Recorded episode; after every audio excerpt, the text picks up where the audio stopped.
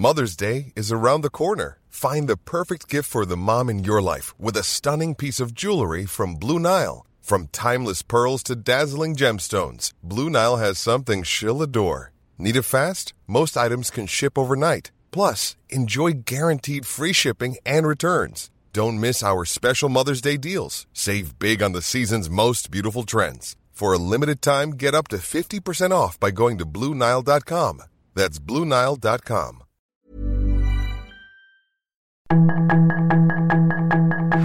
Tarde a tarde, lo que necesitas saber de forma ligera con un tono accesible.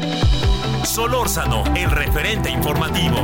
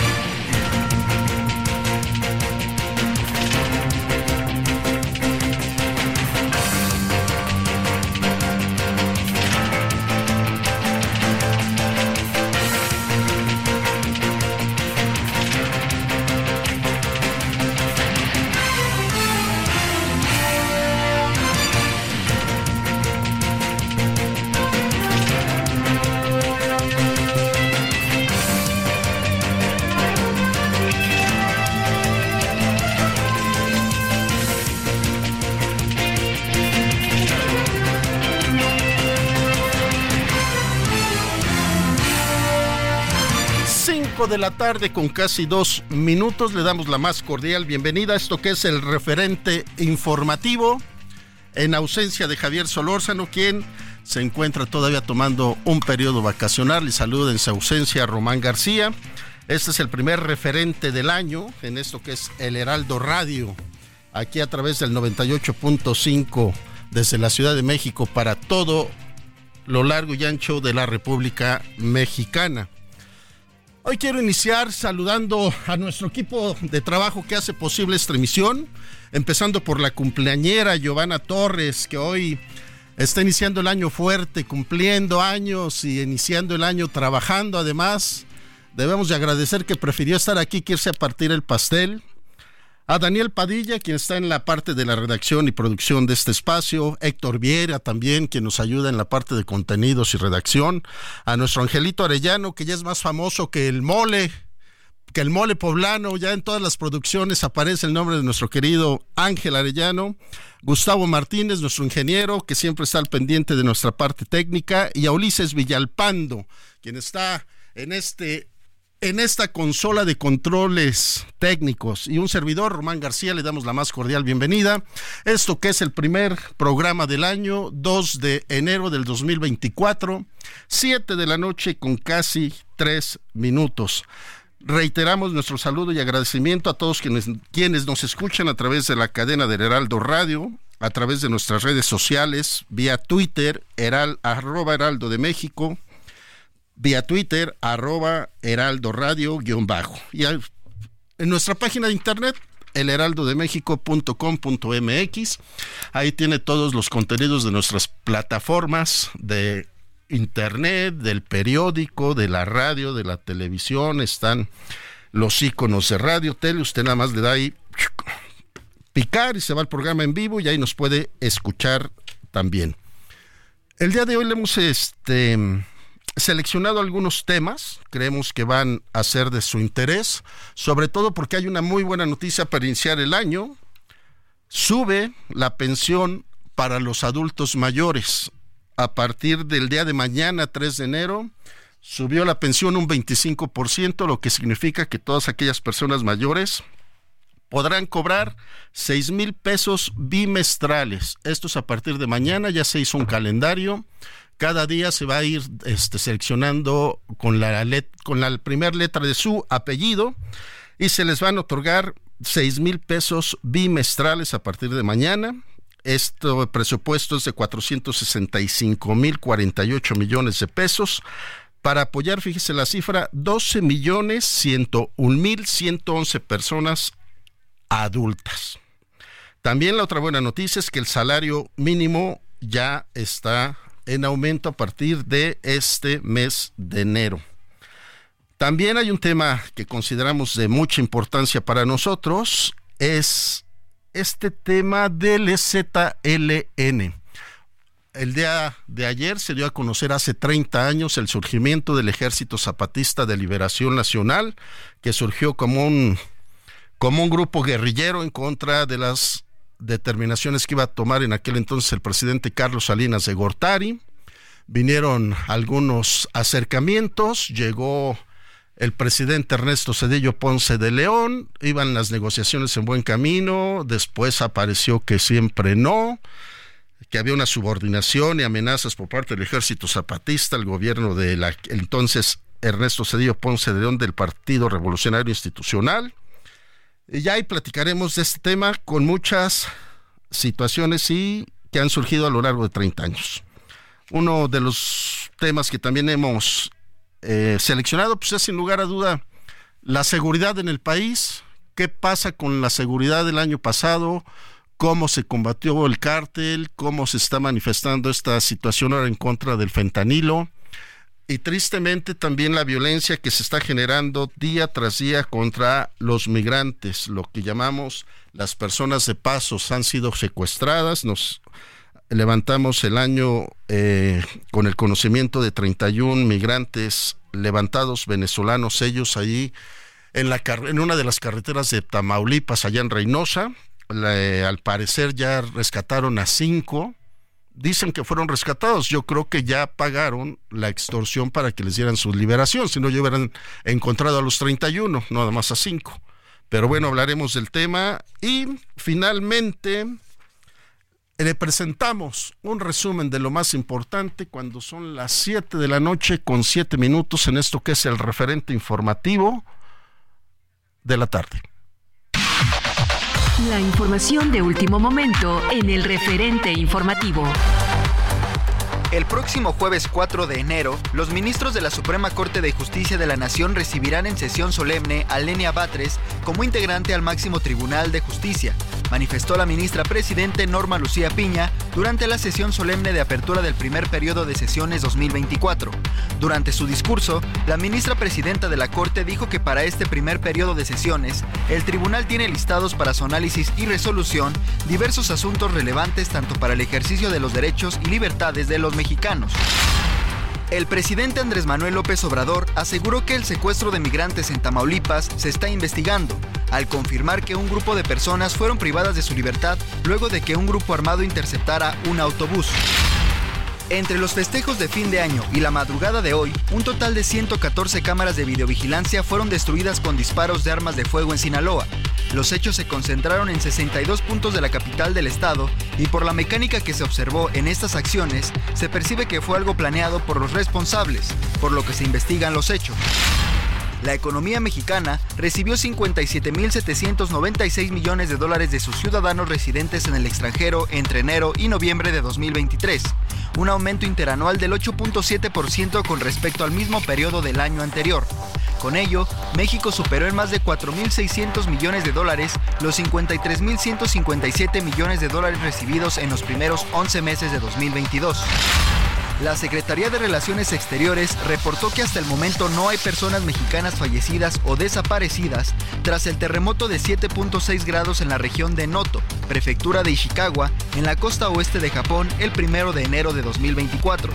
La Embajada de México en Japón comenzó acciones de protección preventiva al publicar diversos mensajes en sus redes sociales oficiales sobre las instrucciones de las autoridades japonesas y el número de emergencia de la embajada. Una serie de fuertes sismos sacudió el oeste de Japón causando la muerte de por lo menos 48 personas, además de dañar miles de edificios, vehículos y embarcaciones, y las autoridades advirtieron el martes a los habitantes de algunas zonas que se mantuvieran alejados de sus hogares ante el riesgo de que se produjeran más terremotos de gran magnitud. Un avión de pasajeros sufrió graves daños tras incendiarse en Japón. Hasta el momento se sabe que transportaba 379 personas y se confirmó que todo fue producto de un choque entre la aeronave comercial y una de la Guardia Costera. Toda la tripulación logró ser evacuada, sin embargo, personas de la Guardia Costera perdieron la vida. El número 2 de la oficina política del movimiento islamista palestino Hamas murió hoy por el bombardeo de un dron israelí contra una oficina del grupo a las afueras de Beirut, donde también fallecieron otras cinco personas. Por el momento, se desconoce la identidad del resto de las víctimas y si también formaban parte del movimiento islamista.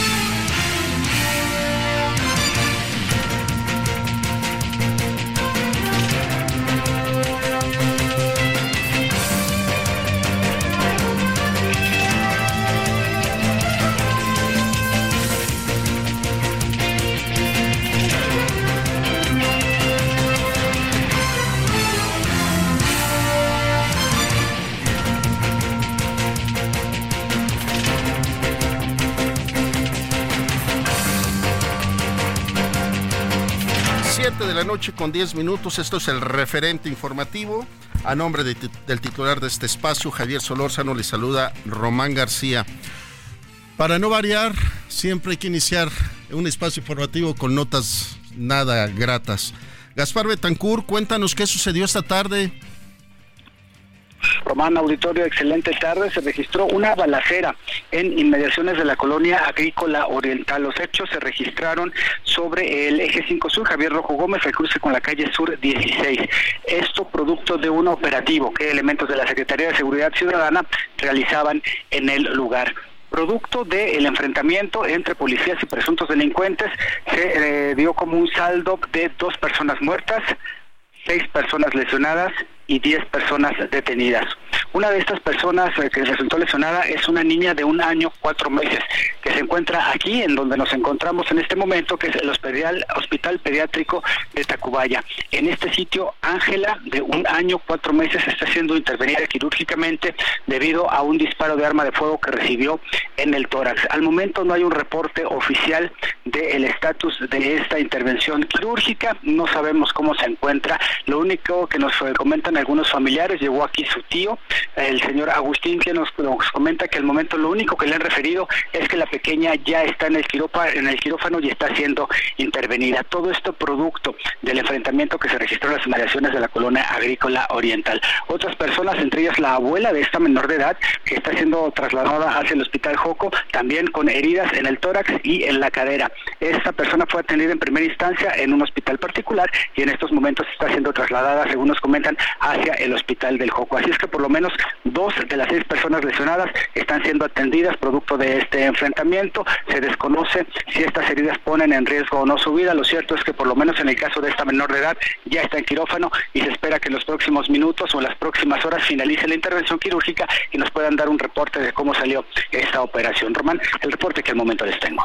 Gaspar, entonces entendemos que lamentablemente eh, la lesión que sufrió esta Ángela de un año con cuatro meses y su abuela fue seguramente porque estaban en el lugar y en el momento equivocado y fue resultado del fuego cruzado en un operativo de la Secretaría de Seguridad Pública. Así es, estas eh, personas o estas víctimas resultaron después del enfrentamiento a balazos entre policías y presuntos delincuentes. De hecho, el tío de la menor de edad, Agustín, nos refiere que la abuela, Sandra, de 49 años, que llevaba a esa menor de edad, iban precisamente a verlo a un local donde trabajaba aquí en la colonia agrícola oriental cuando quedaron en medio de este enfrentamiento y resultaron lesionadas. Así es que sí, fue fortuito que ellas iban pasando por este sitio cuando se registró este enfrentamiento. Y Gaspar, ¿tendremos idea de qué se trataba este operativo? Si era este un operativo contra narcotráfico, alguna situación ahí que sepamos. Eh, aparentemente eh, eran ya eh, investigaciones que se realizaban contra una célula delictiva generadora de violencia dedicada al delito de extorsión y narcomenudeo en esta zona. Al parecer ya se habían realizado operaciones de inteligencia en todo este perímetro y producto de la intervención de los policías fue que se registró este enfrentamiento.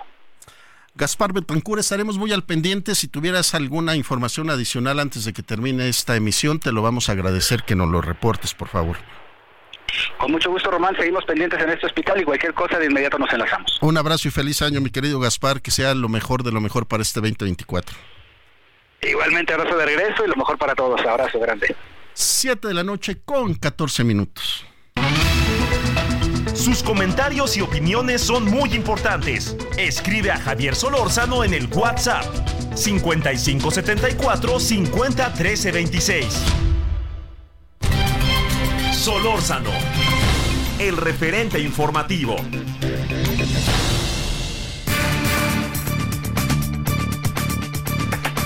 De la tarde, 15 minutos. A nombre del titular de este espacio, Javier Solórzano, le damos la más cordial bienvenida a Gerardo López. Gerardo López es experto en pensiones de la Universidad Panamericana. Querido Gerardo, te saludo con gusto. Feliz año. Querido Román, muchas gracias. Un abrazo, feliz año igualmente. Con el gusto de saludarte a tus órdenes. Pues nos despertamos con una muy buena noticia pero seguramente va a haber efectos secundarios en la economía del país, ¿no es así, mi queridísimo Gerardo? Sí, Román, fíjate que muy buena noticia para los pensionados en nuestro país, eh, eh, en doble sentido, en el doble sentido. Para los pensionados que, que reciben una pensión para el bienestar, es decir, adultos mayores, que es eh, casi un poquito más de 11 millones de personas en el país, se incrementa el... ingreso que el gobierno federal otorga precisamente a este grupo eh, de personas en un 25%, de tal manera que ahora la pensión para el bienestar pasará de 2.800 pesos mensuales a 3.000 pesos mensuales por persona adulto mayor. Es decir, el gobierno federal anuncia un incremento de la pensión bimestral de 4.800 a 6.000 pesos, lo que significa 3.000 pesos mensuales. Esa es muy buena noticia, por supuesto, para más de 11 millones de personas que van a recibir ya a partir del 1 de enero esta cantidad adicional a los ingresos que reciben bimestralmente. Muy buena noticia, por supuesto. También muy buena noticia para los pensionados que eh, reciben una pensión del Instituto Mexicano del Seguro Social, en virtud de que hay dos tipos de pensionados, los eh, aquellos que reciben una pensión conforme a la ley del Seguro Social de 1973, que son la mayoría, en donde también van a recibir en virtud del incremento al salario mínimo, pues van a haber incrementada su pensión, y aquellos que son pensionados con una pensión mínima garantizada al amparo de la nueva ley de pensiones, que es un salario mínimo, por virtud de incremento del salario mínimo en, un 20%, van a incrementarse su pensión. Es muy buena noticia, por supuesto, eh, para, para este eh, grupo de la población vulnerable, pero eh, también tenemos que revisar del otro lado qué impacto tendrá para nuestro país y para el resto de los mexicanos no es una buena noticia. ¿Por qué, Román? Porque este incremento eh, lo vamos a tener que pagar todos los mexicanos. Es decir, eh, eh, ¿y de dónde va a salir? Bueno, pues hay dos vías. Una, que paguemos a través de nuestros impuestos, pero como los impuestos ya están prácticamente al tope de ingresos que recibe el gobierno, no ha podido incrementar la cantidad de, de, ingresos que recibe por impuestos, pues ya no va a ser por ahí, sino probablemente a partir de la contratación de deuda del gobierno federal. Y la pregunta es, ¿y quién va a pagar esta deuda? Pues todos los mexicanos. La vamos a pagar en los próximos 15, 20 o 30 años. Así que la noticia es buena, claro que sí, se recibe con alegría, pero por otro lado, pues todos los mexicanos tendremos que pagar por esta buena noticia, Román. Ahora, Gerardo, ¿cómo se determina que fuera un 25%? Eh, no, no, hay una determinación eh, que precise la razón. El, digamos, eh, el, gobierno federal lo que explica es que una parte de las personas que reciben una pensión o van a recibir una pensión del gobierno, perdón, del seguro social a partir de el uso del recurso que tiene en su afore, es decir, todos los pensionados que vayan a iniciar su pensión eh, del Seguro Social a partir del año próximo, tendrían más o menos una pensión equivalente al 30% de su último salario. Eh, esto se modificó ya con una modificación a la ley eh, de los sistemas de ahorro por el retiro y del Seguro Social hace dos años, ya está en vigor este año, y con eso se incrementaría ese, eh, esa pensión del 30% del último salario eh, que se percibía a más o menos el 55-60%.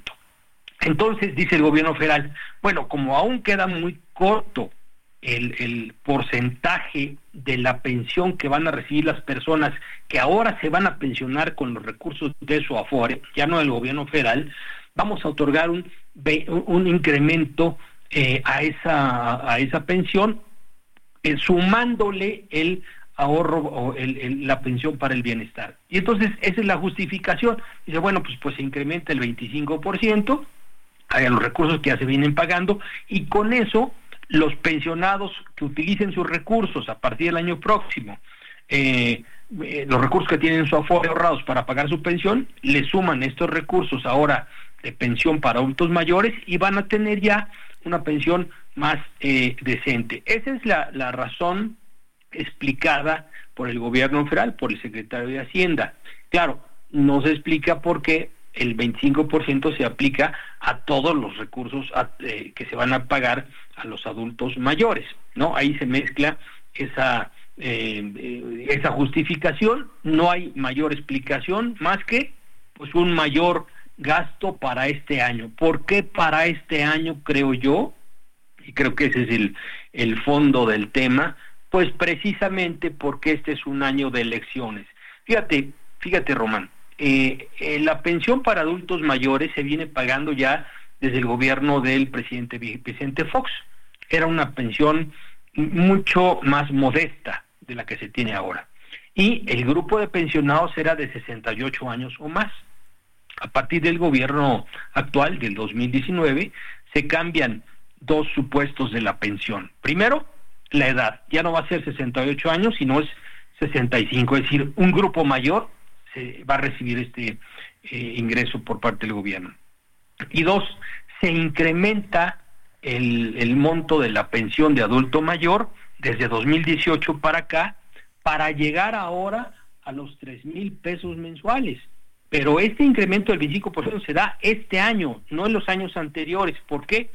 porque hay la necesidad, yo creo, ese es mi, eh, mi análisis, de justificar o de entregar mayor cantidad de recursos en un año electoral. ¿Cuál sería el interés? Pues probablemente que eh, este grupo de pensionados, de adultos mayores, pues consideren que las actuales condiciones del gobierno federal eh, deben eh, pues ratificarse en las urnas para efecto de asegurar hacia los próximos años que este pago de pensión no se vaya a ver afectado o en cantidad o en el grupo de las personas que reciben este ingreso. Creo que esta sería es esta justificación. Se ha explicado eh, así en, en, diversos foros, incluso en foros este, que analizan eh, diversos escenarios eh, electorales y me, parece que, me parece que sería precisamente esa eh, la razón de fondo de por qué el incremento tan importante este año, porque no venía siendo así cada año del 25%, eso no era así, hasta ahora, Román. ¿Qué han sido durante los cinco años que lleva la administración del presidente López Obrador? Sí, los incrementos han dado de manera importante en estos últimos cinco años, pero este 25% no se había dado antes se da ahora. Y ahora, eh, fíjate que eh, iniciaba la, plática contigo diciendo cómo se va a pagar este 25%. Bueno, pues ahora el gobierno federal también incluye en su, en su presupuesto de gasto para este año la contratación de deuda por casi 2 billones de pesos, ¿no? Eh, que no se había hecho en los últimos cinco años. ¿Por qué? Pues porque hay que pagar gastos más fuertes. Uno de ellos, pues el de pensión para adultos mayores, precisamente junto con otros gastos de apoyo o eh, de, dinero que se entrega a la población con motivo de estos programas de bienestar, ¿no? Los otros tres importantes, pero este es el más importante, el de adultos mayores. Gerardo López, nos llega el corte comercial, te agradecemos mucho que hayas estado con nosotros. Sin lugar a dudas, se queda una gran responsabilidad para quien vaya a llegar a la presidencia de la República en el próximo sexenio. Sin duda, una responsabilidad y una presión muy fuerte. Un abrazo eh, con, mucho cariño, Román. Te lo agradecemos mucho, Gerardo. Fuerte abrazo y nuestros parabienes para ti y toda tu familia. Igualmente, muchas gracias. Abrazo, 5 de la tarde, casi 25 minutos. Esto es el referente informativo y a nombre del titular de este espacio, Javier Solórzano, hacemos una pausa y, y regresamos.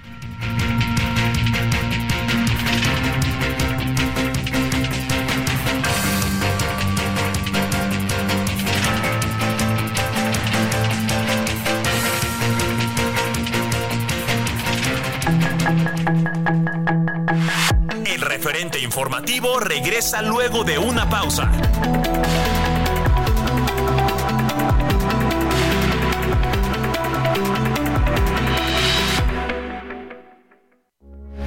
Heraldo Radio, con la H que sí suena y ahora también se escucha.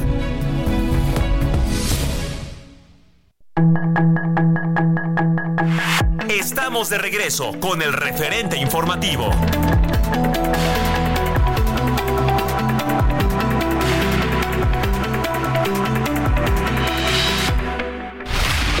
Referente informativo le presentamos información relevante. Ministros de la Corte alistan llegada de Lenia Batres el 4 de enero en sesión solemne. Guardia Nacional y el Instituto Nacional de Migración rescatan a 700 migrantes en Sonora. Fiscalía General del Estado investiga hallazgo de restos humanos en Berriozábal, Chiapas. Relaciones Exteriores confirma que no hay mexicanos desaparecidos en Japón tras terremoto. Reportan sobre población y hacinamiento en 10 penales de Hidalgo. Sube 48 el número de muertos por terremoto en Japón. Avión con 379 pasajeros choca en Japón y se incendia. No se reportaron tripulantes fallecidos. Israel asesina a un líder de Hamas en el Líbano. Rusia lanza potentes bombardeos contra la capital ucraniana. Sus comentarios y opiniones son muy importantes. Escribe a Javier Solórzano en el WhatsApp 5574 50 13 26.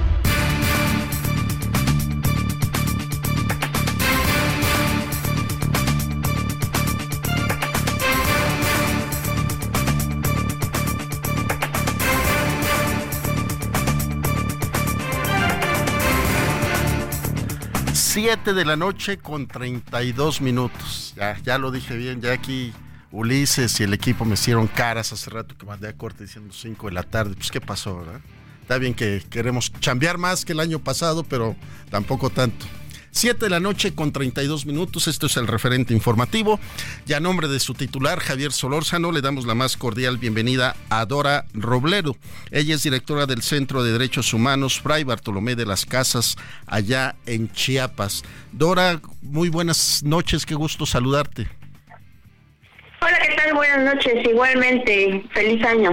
Gracias, Dora, feliz año. Pues hace 30 años, un primero de enero del 94, despertábamos viendo las primeras planas y los titulares con la aparición del EZLN, el Ejército Zapatista de Liberación Nacional. A 30 años de estos de esta aparición, Dora, ¿qué nos puedes decir al momento de lo que ha sucedido en esos 30 años de transición?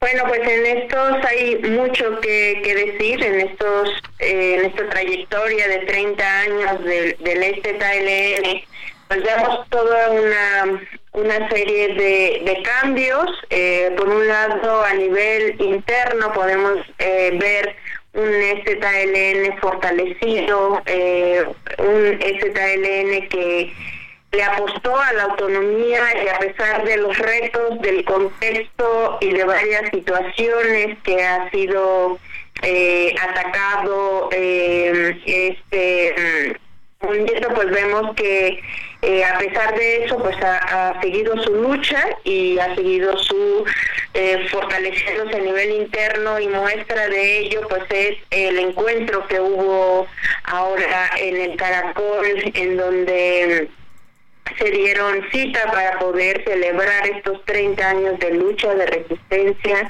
de búsqueda de justicia, de seguir insistiendo en que las comunidades de los pueblos de Chiapas siguen quedando en el olvido, siguen estando fuera de las agendas de las autoridades. Eh, tenemos allí pues pendiente, eh, los gobiernos eh, federal y de Chiapas tienen pendiente estos acuerdos de San Andrés que se quedaron pues en las mesas de diálogos que, que fue interrumpido en el 94 y que siguen siguen estando eh, eh, presentes y que ahora más que nunca es muy necesario que, que seguir insistiendo en que se retomen, en que se volteen a ver a los pueblos originarios, a los pueblos indígenas de Chiapas, en donde ahora se les suma toda una serie de violencia ante la presencia de grupos armados y en donde obviamente el EZ como pueblos originarios pues es eh, están en riesgo, el territorio ha sido atacado eh, y están viviendo una serie pues de amenazas, de ataques de varios grupos en los que el EZ eh, sigue su apuesta por la vida y que sigue resistiendo ante estos ataques. Eh, vemos que a nivel de autonomía eh, eh, llega el EZ a sus 30 años con una autonomía bastante fuerte en el sentido de que ya tienen avances en cuanto a la cuestión de salud, a la situación de, de educación, y también de eh, resguardo de, de, su tierra y cuidado de su tierra y territorio. Y pues eh, llegan también en un, en un contexto bastante complicado donde eh, no ha cambiado la situación del 94 a, a estas fechas donde sigue sigue manteniendo el EZ su insistencia en que eh, el gobierno atienda y escuche las denuncias, la situación que se vive.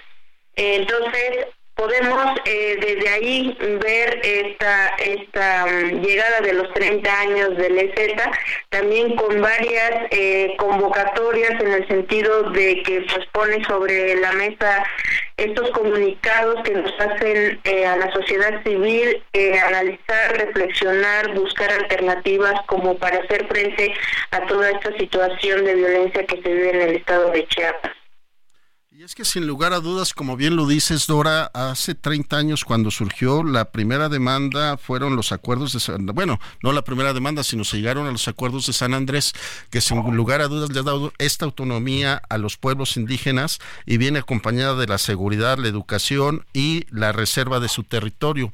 Sin embargo, 30 años después hay una preocupación que, como bien lo citas, el incremento de la violencia en el Estado eh, ha hecho también que el discurso de los zapatistas al día de hoy al presidente Andrés Manuel López Obrador es decir, aquí estamos presentes y no queremos que las cosas se salgan de control de alguna manera, ¿no es así, Dora?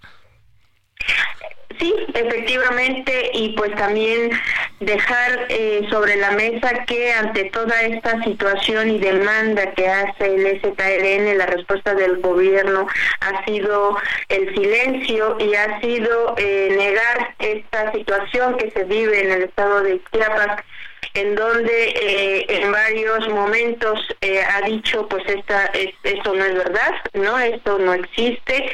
Y que eh, vemos que hay una situación que los pueblos originarios denuncian demandan todos los días como es la situación de desaparición la, situación de asesinatos de amenazas no solo al territorio zapatista sino al territorio en general del estado de Chiapas en donde eh, podemos decir que en todas las zonas geográficas de, de, Chiapas están presentes pues estos grupos en donde eh, destacan una, una situación de, de, violencia y de riesgo hacia la vida de, de, la de las comunidades y de los pueblos. Entonces, eh, reconocer que, que estas eh, organizaciones, estos pueblos, estas comunidades han resistido y han crecido y entre ellos ha habido un, fortalecimiento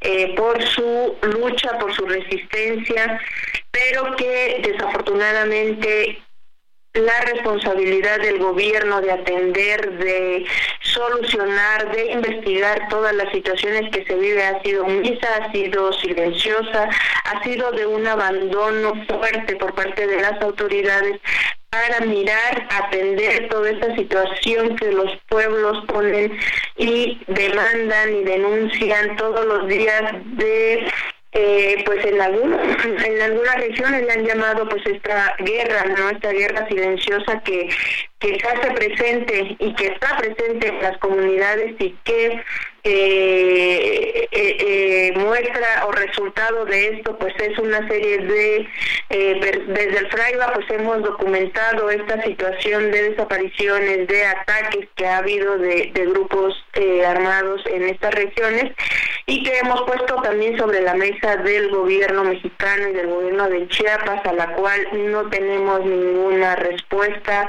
ninguna solución y que seguiremos insistiendo en que es importante, es preocupante toda la situación que se está viviendo, la gente está sufriendo muchísimo y, eh, y que es importante que el gobierno eh, atienda, es su responsabilidad que atienda toda esta situación que se vive.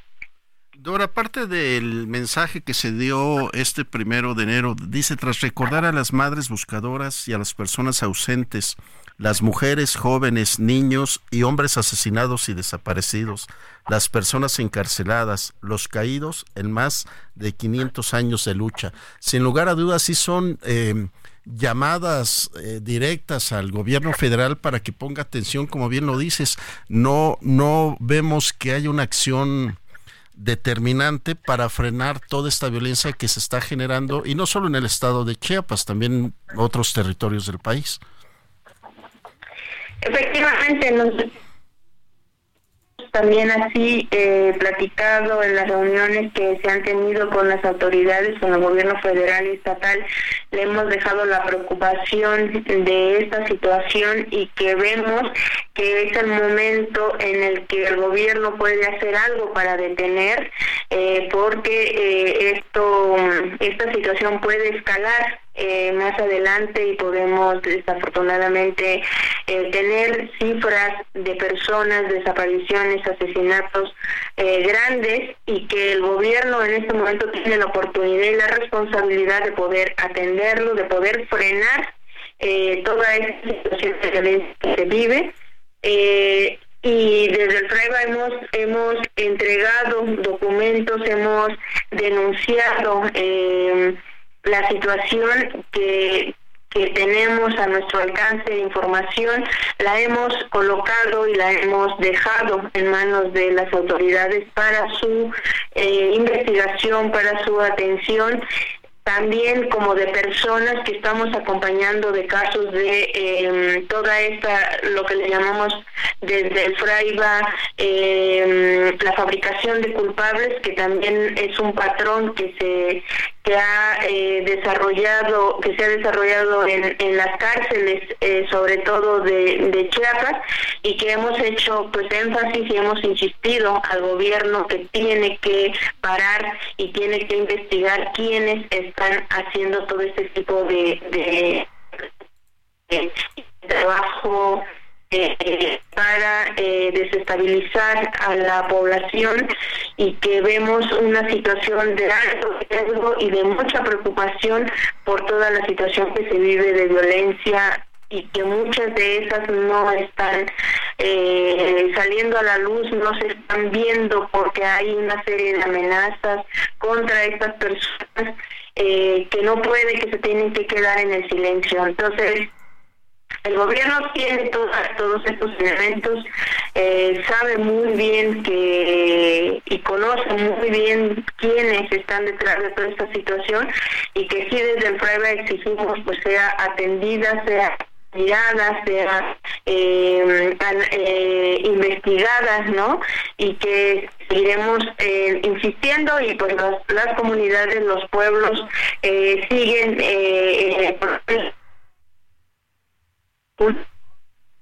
sabemos que han sido varios en estos últimos eh, tiempos mostrando la preocupación de la situación que se vive y exigiendo que el gobierno pues puedan ser atendidas. Dora Robledo, directora del Centro de Derechos Humanos Fray Bartolomé de las Casas, nos estás eh, contando que ustedes ya han hecho denuncias al gobierno federal, al gobierno estatal, o sea, no se han quedado callados y la acción que nosotros vemos por parte del gobierno federal es que siempre dice, ya mandamos más elementos del ejército, ya mandamos más elementos de la Guardia Nacional, pero por lo que te escucho no es suficiente con mandar más elementos, sino que tienen que tomar otras acciones de investigación. Eh, ¿Qué es lo que tú consideras que debería de hacer el gobierno, Dora? Sí, mira, por parte del, del y de varias organizaciones hemos eh, entregado documentación el gobierno pueda atender y pueda eh, investigar y pues ante eso no hemos recibido ninguna respuesta. Eh, también este en cuanto a, a, tu pregunta que haces de la respuesta del gobierno ha sido corta en el sentido de pensar que con la presencia del ejército y de la Guardia Nacional pueda detener esta situación. Pensamos que tiene que ser más a fondo, porque solamente la presencia del ejército no va a detener, eh, digamos, toda esta violencia que se vive, en, no es suficiente, porque no es una situación nueva, es de años atrás que vienen los pueblos diciendo, denunciando, eh, toda esta situación de violencia, toda esta explotación de la tierra y el territorio, de los recursos naturales, y que ante eso no tenemos concretamente una respuesta por parte de las autoridades, ni siquiera el interés de investigar, de preguntar. Eh, nosotros desde el FRAIBA hemos mostrado nuestra disponibilidad con la información para que este pueda eh, eh, entrar, eh, pueda investigar y pueda atender toda esta situación. Entonces, em, no es suficiente la, la, presencia del ejército. Creo que los pueblos de Chiapas lo que menos piden es, es esta, esta, esta presencia sin, como una solución. Lo piden como una, como poner un alto, pero no es la solución de fondo que los pueblos esperan por parte del gobierno en atender todo este conflicto y toda esta situación de violencia que se vive.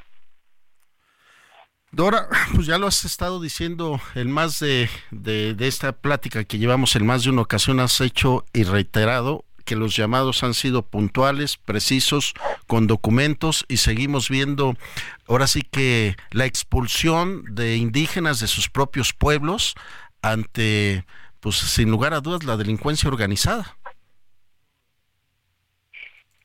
Efectivamente, creo que hay eh, información suficiente de eh, que ha puesto por un lado pues el FRAIBA, pero también el ZLN, también otras organizaciones, otros colectivos han mostrado la preocupación de la presencia de estos grupos armados en varias de las regiones de Chiapas y han puesto también la preocupación del riesgo a la vida que, que corren estas estas personas. Y en donde también el EZ dice pues seguimos resistiendo y seguimos apostándole a la vida. Y creo que eso es algo que, nos invita a, insistir en que vamos a hacer eh, frente y vamos a seguir poniendo todo lo que esté eh, en los pueblos, en las organizaciones, pues eh, con tal de eh, cuidar y tener, eh, seguirle apostando a la vida, pero eso tiene un límite y ahí es en donde nosotros insistimos que este límite y este desgaste de los pueblos, de las comunidades, tiene que ser atendida eh, antes de que pues haya una situación más como han, lo han mencionado eh, tanto el EZ como algunos pueblos no esta guerra que esta guerra silenciosa que de alguna manera está presente y que el gobierno ha negado y ha hecho caso omiso Dora Robledo, sin lugar a dudas, eh, la organización de las propias comunidades en, en, formar sus grupos de autodefensas o sus policías comunitarias, pues no, no es suficiente, sin lugar a dudas. El STL, como ustedes, el FRAIBA, siempre han estado muy al pendiente eh, de la situación en el Estado y pues vamos a ver cómo evoluciona esto. ¿El STN crees que pueda pensar en levantarse en un futuro nuevamente en armas? Pues hasta ahora se ha mantenido resistiendo ante todos los ataques que se han presentado. El ZLN ha manifestado su apuesta por la vida y creemos que se va a mantener en ese va a mantener esa esa postura. No sabemos hasta cuándo no sabemos eh, cuáles son digamos sus límites no pero eh, sí ha dejado en claro que, la apuesta por la vida es algo que, que, que ellos eh, le, le apuestan y que seguirán insistiendo desde ahí. Eh, y que pero que seguirán también denunciando toda esta situación que se está viviendo, que están viviendo las comunidades, los territorios autónomos eh, zapatistas. Dora, y nada más ya para despedirnos, la presencia del subcomandante Marco siempre es importante en el movimiento, ¿no? Sí, sabemos que es un, referente en, en, la lucha, en todo el fortalecimiento que tiene el EZN. Sabemos que su papel ha sido eh, fundamental y que también eh, ha ha puesto también pues toda la, la, confianza y la esperanza en, en, otras personas como es el comandante Moisés y en las propias comunidades, tanto mujeres, hombres, jóvenes, que también tienen un papel importante dentro de esta lucha y que eh, desde las juntas, desde eh, las comunidades se ve este tipo de, de participación de, de estas personas. Dora Robledo, directora del Centro de Derechos Humanos, Fray Bartolomé de las Casas, te agradecemos mucho que hayas estado con nosotros esta noche y feliz año. Muchas gracias, feliz año. Abrazo. Siete de la noche con 51 minutos en la hora del centro. Sus comentarios y opiniones son muy importantes. Escribe a Javier Solórzano en el WhatsApp 5574 501326. Solórzano, el referente informativo.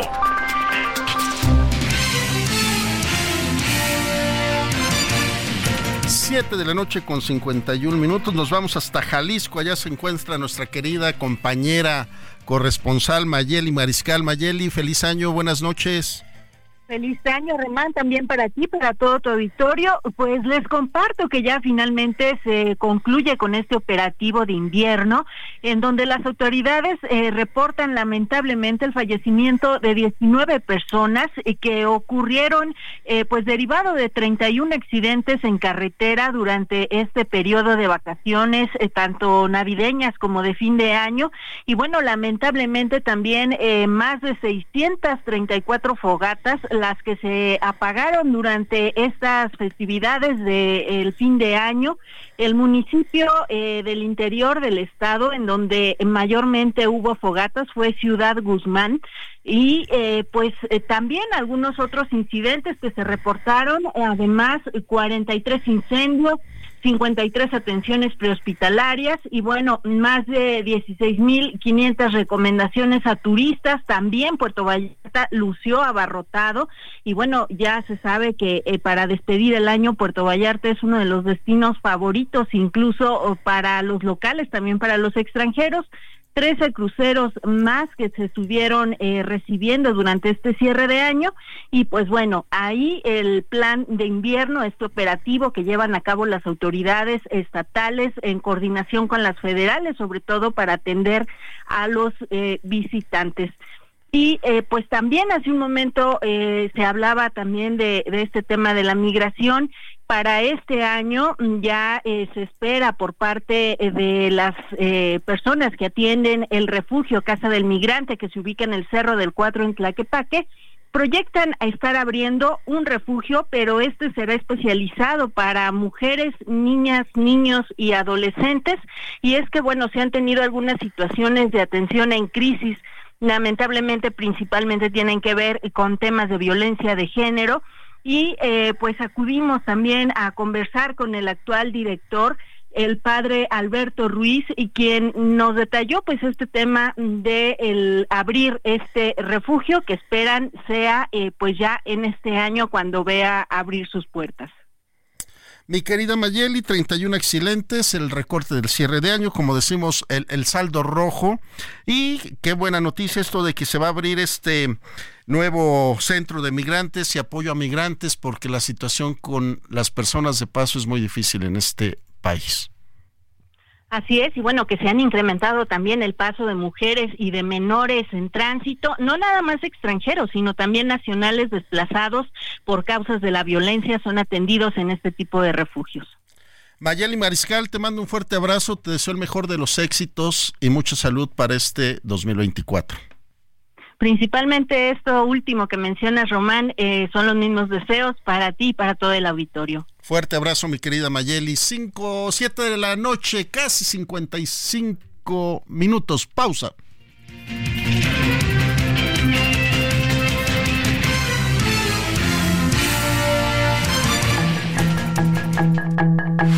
El referente informativo regresa luego de una pausa.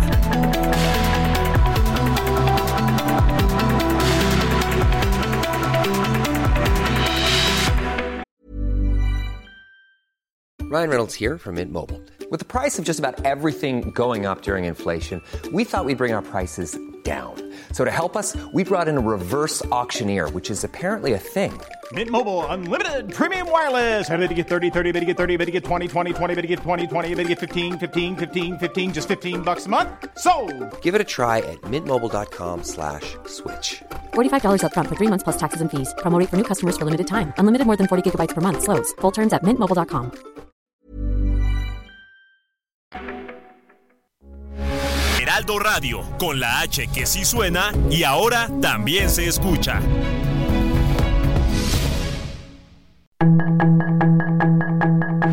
Estamos de regreso con el referente informativo.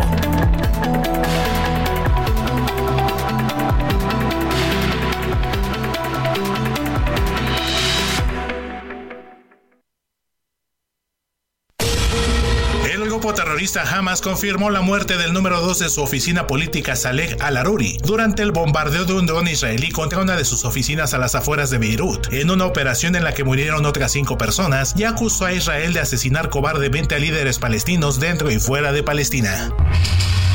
El primer ministro de Líbano, Nayib Mikati, ordenó este martes elevar una queja urgente ante el Consejo de Seguridad de la ONU para protestar por el ataque de Israel en una oficina del grupo terrorista Hamas a las afueras de Beirut y que causó al menos seis muertos, entre ellos Saleh al-Aruri, el número dos en la operación política del grupo terrorista. Tras reunirse en Tel Aviv con familiares de rehenes retenidos por Hamas, el primer ministro de Israel Benjamin Netanyahu aseguró que se mantienen los contactos para su liberación, después de que, según él, el grupo terrorista suavizó un ultimátum dado con anterioridad y a pesar de que se mantiene una fuerte ofensiva militar en la franja de Gaza.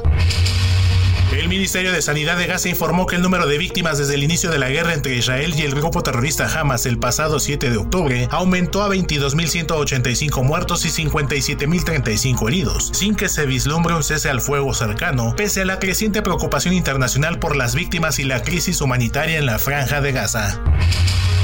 El primer ministro de Japón, Fumio Kishida, informó este martes que ya son 50 las personas fallecidas a causa del terremoto de magnitud 7.6 que golpeó ayer lunes la costa occidental del país nipón y que afectó principalmente a la ciudad de Wajima, ubicada a casi 500 kilómetros de Tokio y la más cercana al epicentro. El Servicio Estatal de Emergencias de Ucrania informó que 5 muertos y 127 heridos dejó un ataque masivo de Rusia contra varios puntos de las ciudades de Kiev y Yarkov, en la mayor maniobra de Moscú desde el pasado 29 de diciembre y en la que las fuerzas rusas lanzaron 99 misiles de distintos tipos y 35 drones. El portavoz presidencial de Argentina, Manuel Adorni, anunció este jueves que será recibida en Buenos Aires una delegación del Fondo Monetario Internacional para renegociar el acuerdo por una deuda total del país pampero que asciende a 46 mil millones de dólares, lo que implicaría postergar los primeros vencimientos de este año que se cumplen el próximo 9 de enero. Para el referente informativo, Héctor Vieira.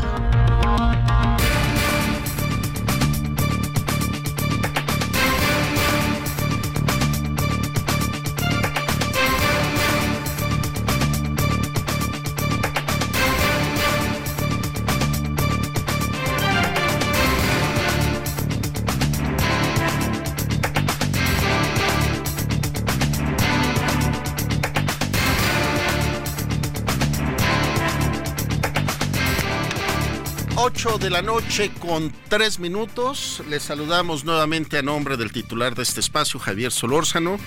Le da las buenas noches Román García y saludo con muchísimo gusto a Alberto Guerrero Baena, doctor en política de seguridad por la Universidad de Sussex del Reino Unido y consultor especializado en temas de seguridad. Querido Alberto, ¿cómo estás? Buenas noches. ¿Qué tal, Román? Muy buenas noches. Un saludo para ti, para, toda, para, todo el auditorio y muchas felicidades. Igualmente, feliz año. Pues nos permitimos buscarte, Alberto, para pedirte una opinión de cómo viste en materia de seguridad del año pasado, el 2023, pero amanecimos con un dato fuertísimo. El año inició con 60 homicidios en todo el país. ¿Qué, qué opinión te merece este dato, mi querido Alberto? Pues sin duda lo que hemos venido comentando durante mucho tiempo, Román, creo que el seguir utilizando la estrategia de abrazos no balazos, sin duda es lo que nos ha llevado a, a estos números escandalosos. Mira, al final el sexenio cerró con 176, bueno, el, hasta el hasta el principio de este año cerró con 175.763 homicidios, lo cual sin duda pues es una cifra bastante fuerte y que nos, nos revela el poco control que se tiene del territorio de este país, tomando en cuenta de que, amén de que tenemos un, este, el crimen organizado que actúa, también la delincuencia del fuero común hace de las suyas, que esa es la que en mayor parte agobia a la población, Román. Ahora, Alberto, Mira, vemos que ya hay varios cárteles de la droga en el país, pero particular vemos que hay una atención centrada en dos, que es el cártel de Sinaloa y el cártel Jalisco Nueva Generación. ¿Estoy en lo correcto? Así es, así es, son los que prácticamente han ocupado en este sentido todas las operaciones y en este caso la atención de los medios de comunicación tomando en cuenta lo mediáticos que han sido, sobre todo en el caso del cártel de Sinaloa, por los personajes que se han llevado a proceso y que sin duda han sido pues peticiones por parte del gobierno de Estados Unidos, que sin duda han sido objetivos que fueron pedidos en expreso por parte del gobierno de Estados Unidos.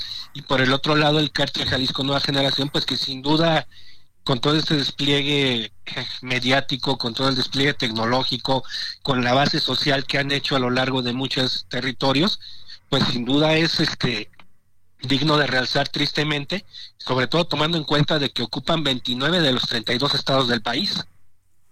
29 de los 32 estados ya están entonces gobernados por el cártel Jalisco. Así es, en ese sentido pues hay poderes fácticos, hay control de gobiernos municipales, no me atrevería a decir que hay control de gobiernos estatales, pero sí han impuesto candidatos, han hecho una base, una base social muy fuerte donde prácticamente el gobierno federal no llega con sus problemas sociales, ellos son los que llegan directamente con todo tipo de ayuda, en este caso que se viene el Día de Reyes, esperemos ver en este sentido pues prácticamente todas las este, despliegues que tienen estos este cárteles entregando juguetes, entregando dinero a los niños en comunidades apartadas de, de las cabeceras municipales o en todo caso de las cabeceras estatales. Y es que Alberto, justo lo platicábamos contigo en este espacio con Javier Solórzano antes de que terminara el año, unos dos meses, tres meses antes, de que la industria, porque ya es una industria, el narcotráfico genera 175 mil empleos tan solo en nuestro país. Fíjate, por ejemplo, ese, ese documento que generó nuestro amigo Alejandro Hop, recientemente fallecido, pues sin duda nos revela el tipo de maquinaciones a las cuales ha llevado el crimen organizado y que sin duda no nada más es el tema de, de la droga o de las extorsiones, sino también llegamos a un tema de monopolizar el consumo local, las aves, las carnes, eh, videojuegos, todos los productos de miscelánea. Prácticamente hay como hay localidades en las cuales si no llevas, si no consumes en la tienda local que lleva el sello del cártel local, sin duda te tienes una repercusión en tu persona. ¿Por qué? Porque prácticamente ellos son los que controlan la entrada de productos a diferentes comunidades en las cuales los gobiernos municipales pues no están no están teniendo el control de, este tipo de industria. Y es que Alberto, este tú no lo has dicho la, todas las veces que conversamos contigo, pues es que yo, yo no quiero decir que es una industria, porque pues es como darle el, este, el beneficio de que está legal, ¿no? Pero todos los días que vemos estas cifras de asesinatos y que desafortunadamente escuchamos al gobierno federal decir es que es entre cárteles y entre gente de la delincuencia, pues sí, pero entonces hay 60 bajas que recontratan a otras 60 personas que les están dando un salario, un empleo y que desafortunadamente acabarán en, el mismo fin. Y que sin duda, este Román, yo creo que un tema trascendental es que estas personas que quizás son son muertas en acciones de armas por las fuerzas federales, sin duda ya tienen sucesores, ya tienen gente que viene detrás entrenándose, y es cosa que, por ejemplo, no hemos visto en con base en el reclutamiento en las fuerzas federales. Por ejemplo, el tema de la Guardia Nacional es un tema muy importante. ¿Por qué? Porque no tenemos reclutamiento civil. Prácticamente todo el reclutamiento está llegando de las Fuerzas Armadas y sin duda esto te merma, el no tener el conocimiento de terreno, el que te manden a un terreno que es inhóspito para ti o para, o para tu mando, sin duda te dejan una desventaja. Y en este caso pues mientras el crimen organizado se sigue reproduciendo con todo tipo de parafernalia, ya sea desde la mercadotecnia, desde la masificación de la de los medios de comunicación, por ejemplo, en este caso lo que utilizan ellos como música, como cultura, todo aquello que se ha generado alrededor de ello, pues sin duda les da un plus que el propio gobierno federal no ha no ha tratado de atacar. Aquí el tema latente, Roman, sin duda es eh, el no solamente es un tema de armas, no es un es, no solamente es un tema de seguridad, sino también ya es un tema netamente cultural, donde si tú vas a comunidades, por ejemplo, te lo pongo en este sentido, Uruapan, Michoacán, Uruapan es una ciudad pequeña que sin duda tiene demasiados, demasiados actos delictivos para ser una ciudad pequeña y por ejemplo donde, donde viven y conviven cárteles de la delincuencia organizada y que sin duda ellos cobran derecho de piso, ellos generan estas, vamos a llamarles fuerzas básicas del crimen organizado y que desafortunadamente muere uno y ya tienes tres listos a asumir el mando. En cambio en el ejército o en la Guardia Nacional no tienes una estrategia para atacar esta parte y sin duda es mucho. Esto es mucho más que una situación de armas, Roman. Esto es un tema intrínsecamente cultural que tienen que trabajar los municipios, los estados y el gobierno federal, pero al no haber coordinación en algunos este, municipios en el país con los gobiernos estatales, pues sin duda ahí se rompe la cadena y en todo caso los programas de prevención no llegan a donde deben de llegar y en cambio sí llega la ayuda del crimen organizado, que sin duda es lo que genera la imagen preponderante por encima del orden. Mira, como bien lo planteas en estas comunidades tan pequeñas y justamente hablas del territorio de Michoacán, me tocó compartir una experiencia con el propio Javier Solórzano, donde un joven de no más de 16 años este andaba con un cuerno de chivo y nos tocó pues conversar con él y Javier le preguntó, "Oye, ¿y por qué te prestas a andar con un cuerno de chivo y pues, ser vigía. Dice, pues es que me pagan muy bien salario, dice, pero en algún momento te van a matar. Y el y la joven, el jovencito contestó, prefiero una vida de rey corta a una vida de güey larga. No, y eso es lo que nosotros vemos. Por ejemplo, hace unos días estuve en Paracuaro, en la tierra de Juan Gabriel, y por ejemplo, para entrar ahí, se tiene que avisar que vas a ir de visita y con qué tipo de persona vas, porque si tú vas así de repente no te dejan entrar y obviamente tienen a sus halcones y estos halcones a su vez tienen a su cargo a jóvenes más pequeños que sin duda te delatan. Otro punto también, Toral Román, y creo que esto es fundamental, el tema, el tema del tráfico de armas que tenemos en nuestro país, que esa es otra situación, otro universo importante porque al final las armas también han conducido a una violencia extrema, han conducido a que, pues obviamente estas se comercien en redes sociales y que creo que en este sentido, pues se den a, al, tener controles de, de acceso a las armas muy estrictos, pues sin duda sí sabemos que es un candado importante, pero también sabemos que no se ha puesto atención en la investigación de cómo proceden estas armas. Y así podemos irnos con infinidades de aspectos, Roman, que sin duda nos dejan un panorama bastante oscuro y tomando en cuenta que a partir del día de ayer ya tiene que estar entregada a la Guardia Nacional, a la Secretaría de Protección y Seguridad Ciudadana, pues sin duda estaremos esperando que entre en acción el mando civil y ver, y ver realmente cuáles son las, si realmente se pueden bajar las cifras. Ahorita ya tenemos 60 muertos. ¿Qué más va a seguir el día de mañana? Claro, y esto que nos planteas ya no es nada nuevo. Yo ya ya se nos volvió una plática común eh, con cualquier conocido, vecino, oye, ¿de dónde eres? De tal lugar, ¿y cómo está ya la situación? No, pues bien segura, porque antes de que llegues tú a visitar a la persona, ya te revisan, te llevan tu identificación y ven que si vayas a, a, esa casa y que eres familiar. Dices, qué lamentable que esto ya es una plática cotidiana en nuestro querido México, mi querido Alberto. Fíjate que sin duda ese es un tema y por ejemplo yo lo planteaba en algún momento en espacios locales de información en Michoacán. Antes, por ejemplo, en la ciudad de Morelia, una de las grandes ventajas era que podías salir tranquilo a caminar y yo creo que en cualquier ciudad de México eran deshoras de la madrugada y tú podías salir a caminar tranquilo por el centro histórico, por muchos lugares.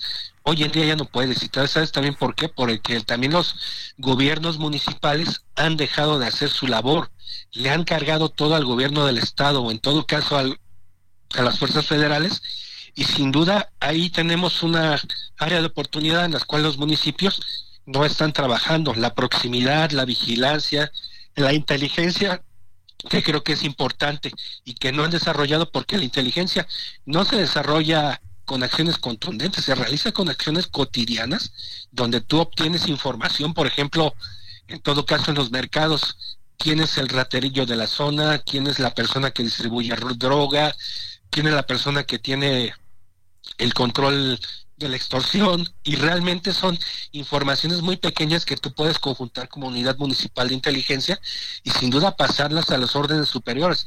El problema es que tampoco se ha hecho la labor desde los diferentes órdenes de gobierno para poder establecer esta coordinación, para poder interpretar y analizar los datos e incluso sin duda se han dejado de reunir y solamente las mesas de seguridad únicamente han servido Román para echarse la culpa de lo que cada quien le toca y lo que no hace. Pero en realidad no, no hay un tema de compartir información y no hay un tema de propuestas conjuntas de vigilancia. Lo único que hacen es amontonar policías en convoys y eso no ayuda en nada. Alberto, eh, antes de tener la conversación contigo me metí a portales y veía declaraciones en promesas de campaña de nuestro presidente Andrés Manuel López Obrador donde decía que el ejército no estaba preparado para cumplir ciertas actividades o ciertas eh, cuestiones de seguridad. Y desafortunadamente hoy vemos que el ejército ya está en las aduanas, en los aeropuertos, en la construcción de trenes, en la construcción de refinerías. ¿Qué, qué había pasado eh, eh, eh, en el pensamiento de un presidente que ahora le da todo el poder? Incluso hoy en la mañana le preguntaban que qué opinaba del ejército y él dijo que los defendía, que era lo mejor que puede haber es el ejército y las Fuerzas Armadas. Mira, yo creo que sin duda un tema trascendental es lo que puede llenarle el oído a la población y después lo que te encuentras dentro de la administración pública. Porque es muy fácil decir, bueno, pues voy a sacar a los militares de las de la calle y los voy a llevar al cuartel. Por el otro lado, pues el tema de la administración pública, ya entrando ahí, es ver totalmente diferente el asunto. Entonces, yo creo que él mismo vio todas las deficiencias que había tanto en algunas áreas, que sin duda pensó que la disciplina del ejército, porque es lo, de lo importante de esto tenemos que recalcar es la disciplina que llevan las Fuerzas Armadas para cumplir las órdenes y que sin duda pues han, han invadido varias esferas de la administración pública, por ejemplo, el ISTE, se ha dado un fenómeno de militarización y militarismo, donde de entrada pues prácticamente todos, en todos los aspectos de la vida cotidiana tenemos este tenemos militares, pero que sin duda pues yo siento que más que otra cosa ha sido un discurso que a la gente le llenó, un discurso irreverente, un discurso con el cual el propio presidente a lo largo de muchos años le llenó el oído a la población, pero ahora pues estando desde, la otra frontera, pues sin duda se dio cuenta de la complejidad del país que tiene y pues sin, siendo honestos, el único brazo fiel que puede tener dentro de la administración es el ejército. A menos de que haya una negociación oculta o alguna presión oculta por algunos temas que quizás en algún momento salgan, por ejemplo, todos estos temas que han salido de Guacamaya Leaks, pues veremos cuál ha sido realmente la, el papel del ejército. Si el ejército ha obedecido al presidente o en todo caso el presidente ha obedecido al ejército. Alberto Guerrera Baena, consultor especializado en temas de seguridad, pues estaremos buscándote antes de que termine la semana a ver qué pasa con que, que la Guardia Nacional quede bajo un mando civil, a ver qué sucede, mi querido Alberto. Claro que sí, Román, con todo el gusto del mundo, muchas gracias. Fuerte abrazo y feliz 2024. Igualmente para ti, para todos los radioescuchas y para todos los compañeros de producción. 20 de la noche con casi 19 minutos. Solórzano, el referente informativo.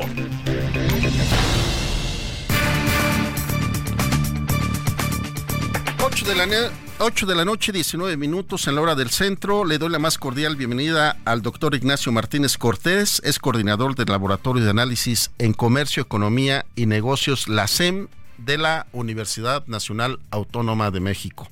Ignacio, muy buenas tardes, ¿cómo estamos? Eh, noche, este Román, a la orden. Gracias.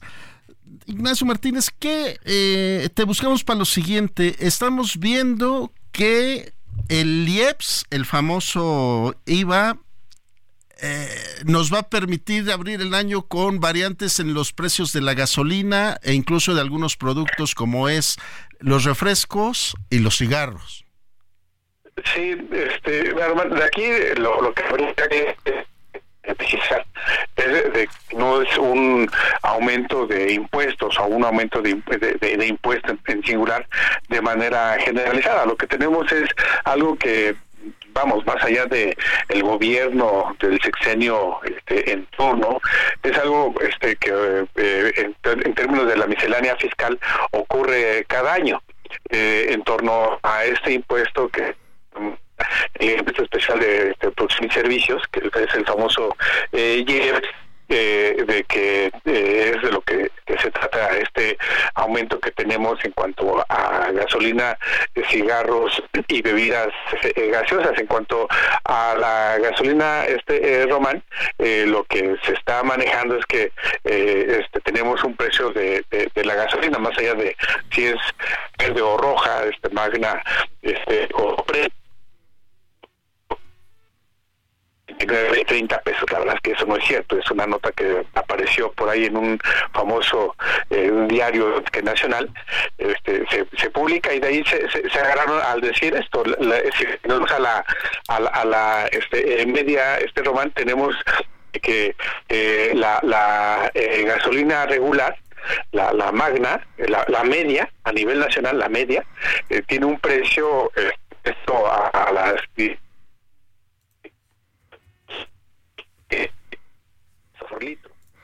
Bueno, ahorita estamos conversando con Ignacio Martínez Cortés, coordinador del Laboratorio de Análisis en Comercio, Economía y Negocios, la SEM de la UNAM.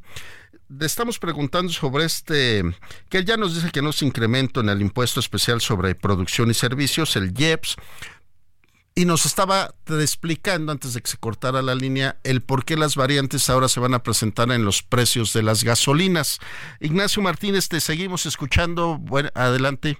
Sí, Sí, reitero, la, la gasolina regular 22.622, este, la famosa Magna, la Premium 24.761 y el diésel 24.0.38. Estos son precios de la media este, nacional, tomando en consideración, este, eh, Román, de que eh, 12.903 estaciones de gasolina, solamente una y esta, se encuentra en Jalapa, en Veracruz, eh, ofreció el, precio, y esto fue por, por 29 pesos. Y de ahí vamos se lanza diga en términos periodísticos este, el famoso borrego eh, está fallando la comunicación aquí con el doctor Ignacio Martínez Cortés. Ahorita restablecemos la llamada. Estamos hablando sobre este, le decíamos, el impuesto especial sobre la producción y servicios, que se ha recuperado hasta alcanzar los más de 205 millones de pesos. Eh, la gran mayoría de este año no se ha otorgado incentivos fiscales a las gasolinas y diésel, pues estos han bajado sus precios. Por ello también se vio una baja en la recaudación de los ingresos petroleros de un 26.6% real anual. Por igual, la baja se relacionó con la fortaleza del peso frente al dólar Eh, refiere la Secretaría de Hacienda y Crédito Público. Lo que yo le podría ir eh, avanzando es lo siguiente, que ahora este impuesto va a ser conforme al precio del barril amanezca, es decir, si hoy el precio de barril amanece en 89 dólares por barril, el precio de la gasolina se va a modificar en centavos a la alza o a la baja, tanto el precio del refresco como del cigarro. Porque antes el gobierno tenía subsidiada la gasolina, eso este, mantenía los precios estables, es decir, no rebasaba la gasolina un costo de 24 pesos por litro ahora posiblemente lo rebase a un 24 pesos con un centavo, con tres centavos, porque el precio referencial va a ser el costo del barril de petróleo por dólar y por día. Entonces hay que estar checando todos los días los precios antes de que vaya uno a cargar gasolina y estar revisando cómo amaneció el precio del barril y aprovechar cuando esté un poquito más abajo, pues nos vamos a ahorrar centavos por cada litro de gasolina que le pongamos y evidentemente eh, los mismos va a tener un precio mayor la gasolina regular que es la roja a la a la verde que es la magna. Entonces este pues básicamente es algo que nos estaba aclarando el doctor Ignacio Martínez Cortés. Es momento de ir a una pausa comercial en esto que es el referente de la noche con Javier Solórzano. Regresamos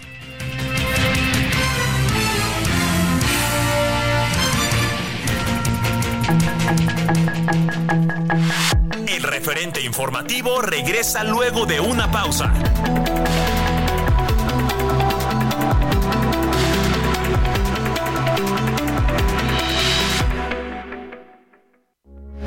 Heraldo Radio, con la H que sí suena y ahora también se escucha.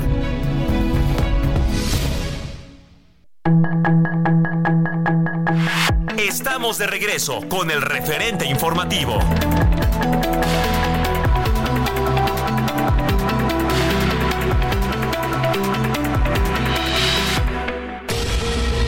Tarde de este martes se registró una balacera sobre la avenida Rojo Gómez en la alcaldía Iztacalco entre presuntos extorsionadores y policías de la Secretaría de Seguridad Ciudadana que dejó un saldo de dos hombres muertos, 10 personas detenidas y 7 civiles lesionados en calles de la colonia agrícola oriental.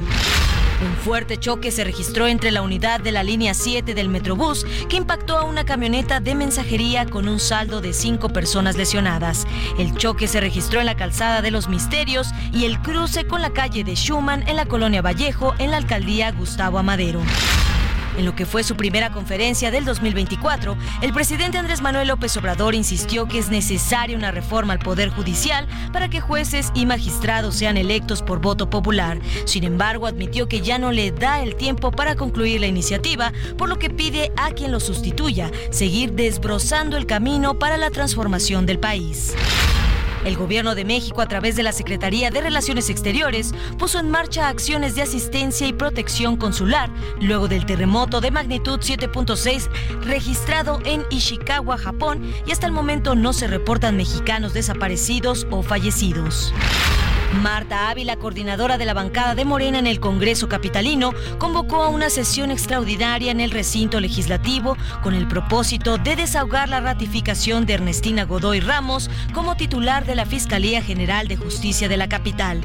Los integrantes de la Jucopo realizarán una sesión este miércoles 3 de enero a las 13 horas donde propondrán que se avale la continuidad de la fiscal en un operativo conjunto de la Secretaría de Marina y la Comisión Federal para la Protección contra Riesgos Sanitarios, suspendió actividades de 14 establecimientos, 7 comercializadoras de sustancias químicas y agroquímicos, 6 farmacias y un almacén ubicados en Culiacán, Sinaloa, que comercializaban productos de manera irregular, lo que representa un riesgo alto para la salud pública. El empresario Carlos Bremer, miembro del sector bursátil y famoso gracias a su participación en el programa Shark Tank México, tuvo un desvanecimiento dentro de su oficina ubicada en la colonia Bosques del Valle en San Pedro Garza García, Nuevo León.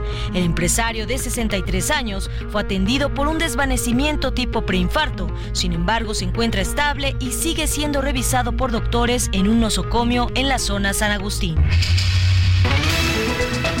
Sus comentarios y opiniones son muy importantes. Escribe a Javier Solórzano en el WhatsApp 5574 50 13 26.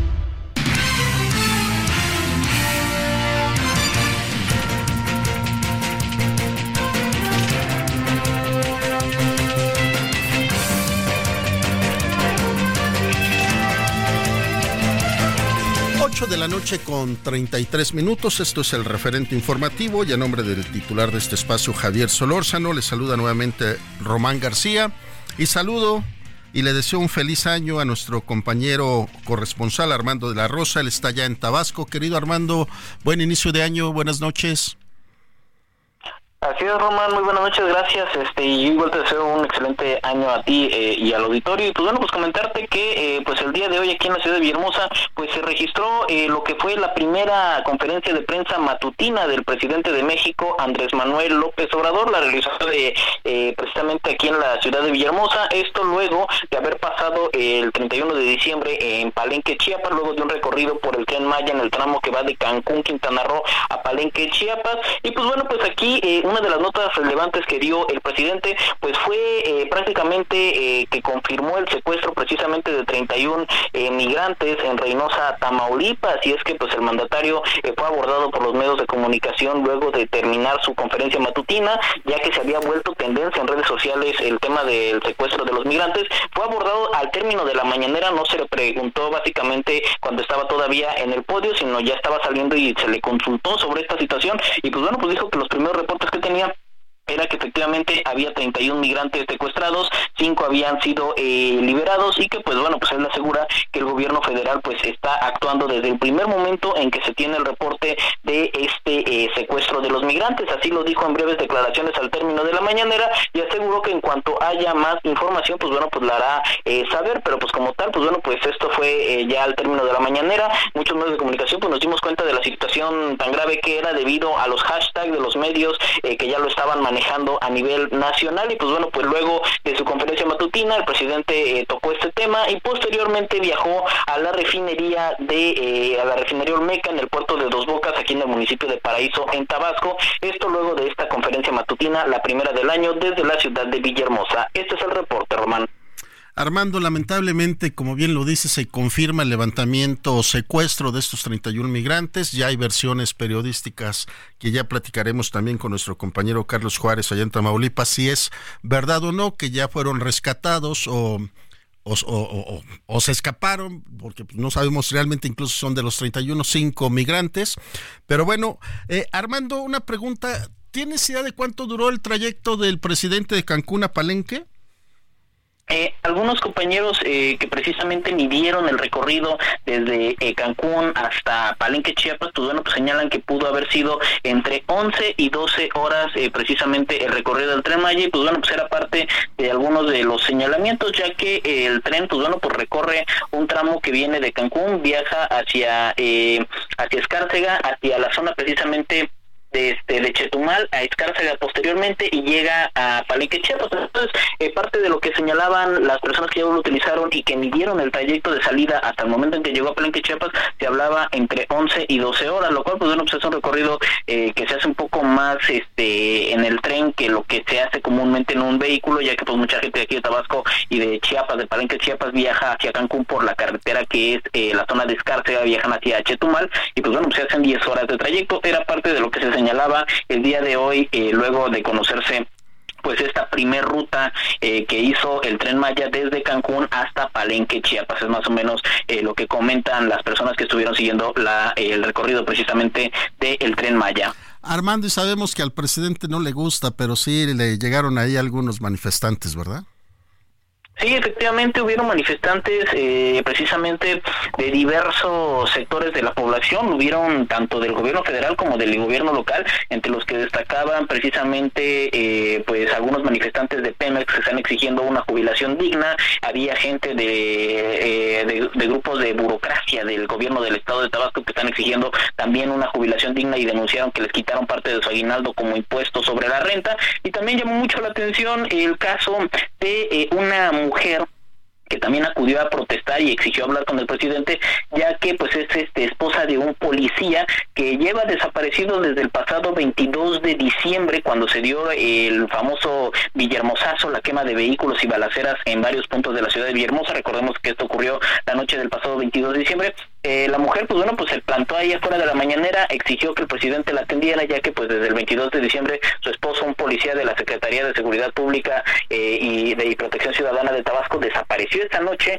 Eh, el último mensaje que le envió su esposo a ella lo mandó a las 6.50 de la noche, posteriormente comenzaron las balaceras, la quema de vehículos y desde ese entonces no ha podido comunicarse con su esposo y por ello, pues bueno, pues decidió acudir ante la conferencia matutina, tratar de hablar con el presidente ya que pues asegura que las autoridades aquí en Tabasco pues no le han dado respuesta sobre la desaparición de su esposo, a pesar de que es eh, un policía estatal. Sin embargo, la mujer no logró hablar con el presidente, pero, pero sí logró entregar eh, un documento y logró precisamente que el gobierno del estado pues le eh, consiguiera una audiencia directamente con el gobernador de Tabasco, Carlos Manuel Merino Campos, para tratar pues de atender el caso de este policía desaparecido y determinar si su desaparición pues tiene algo que ver con las balaceras y quema de vehículos que se dieron la noche del 22 de diciembre o si eh, obedece a otra situación, aunque también hay que destacarlo, eh, no es el único policía que se reporta también desaparecido, sino hay otro elemento de la Policía Estatal que también está eh, desaparecido y que pues bueno las autoridades no han dado mayor cuenta sobre estos dos uniformados. No han dicho si efectivamente eh, algo les pasó en la noche eh, que se dio la quema de vehículos las balaceras o simple y sencillamente desaparecieron por otra razón. Aunque pues bueno pues los dos policías tienen la misma característica. Desaparecieron la noche precisamente la tarde noche de ese 22 de diciembre cuando se dio la quema de vehículos disturbios en las cárceles balaceras una balacera fuera de la casa del titular de la Secretaría de Seguridad Pública y Protección Ciudadana de Tabasco y pues hasta el momento todavía no se han dado mayores datos sobre este caso y pues fue una de las personas que llamó la atención al acudir a protestar a las afueras de la mañanera del presidente Andrés Manuel López Obrador que se dio justamente el día de hoy en las instalaciones de la 30 zona militar de aquí de la ciudad de Villahermosa y pues bueno el lugar estuvo rodeado de manifestantes de eh, diversos sectores de la población incluyendo esta mujer de la cual ya platicábamos. Este es el reporte. Gracias Armando, te agradecemos mucho y te reiteramos feliz 2024. Gracias, igualmente, y pues esperamos que esté este año pues igual esté eh, cargado de mucha buena información y pues aquí seguimos al pendiente de todas las noticias. Así es, mi querido Armando, fuerte abrazo. Nos vamos directamente hasta Tamaulipas, allá está listo ya Carlos Juárez, a quien también le deseamos un feliz 2024.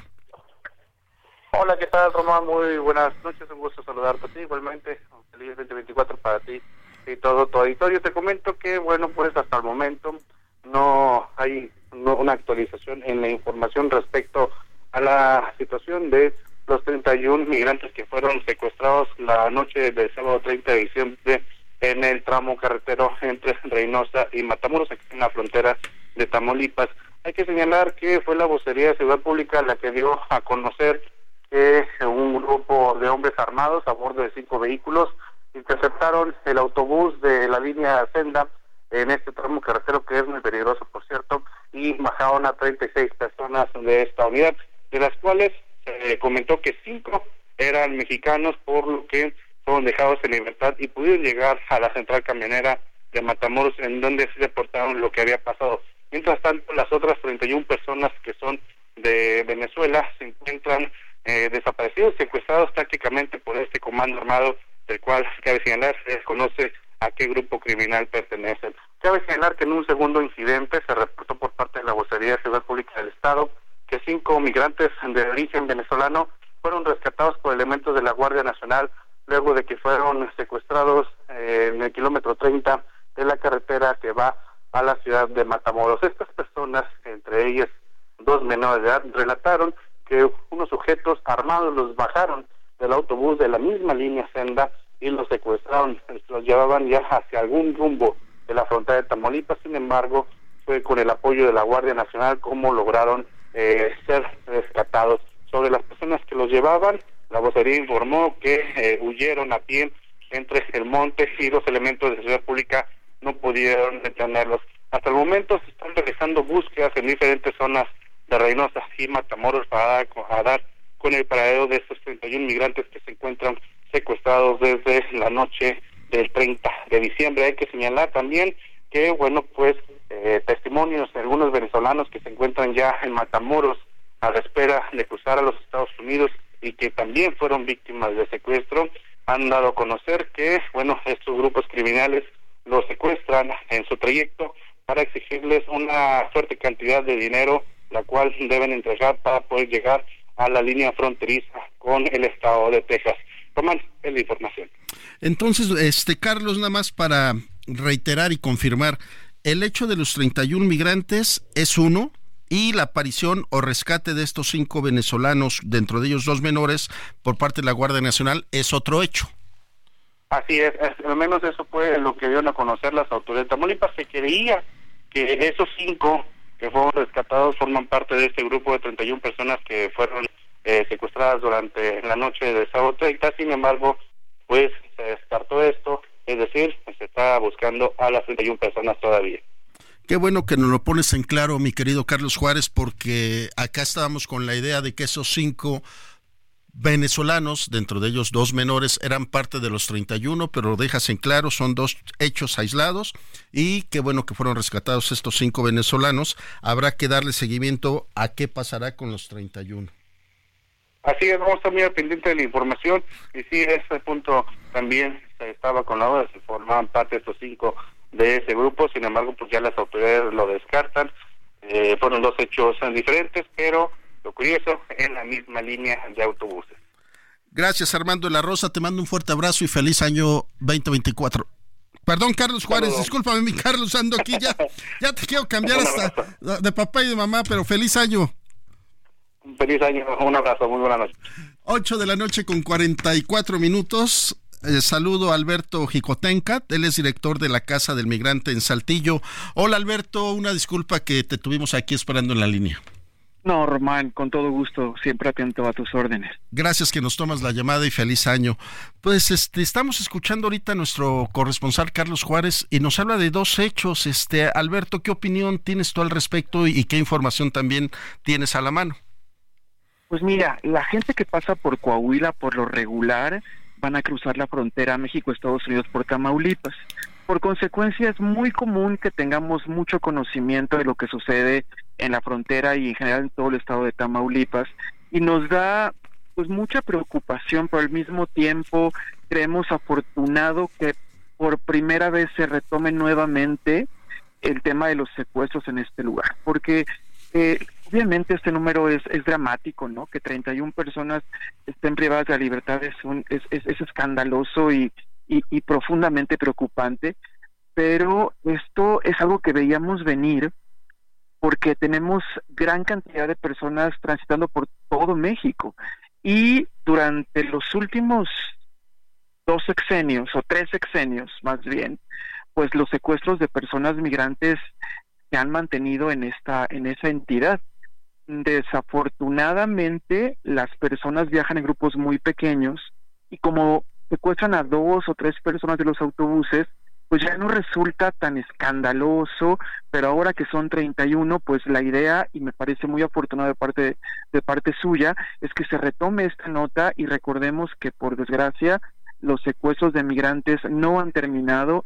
Llevamos tres sexenios siendo Tamaulipas uno de los puntos rojos más complejos donde no se ha podido erradicar este delito que en definitiva merma mucho los derechos de esta población.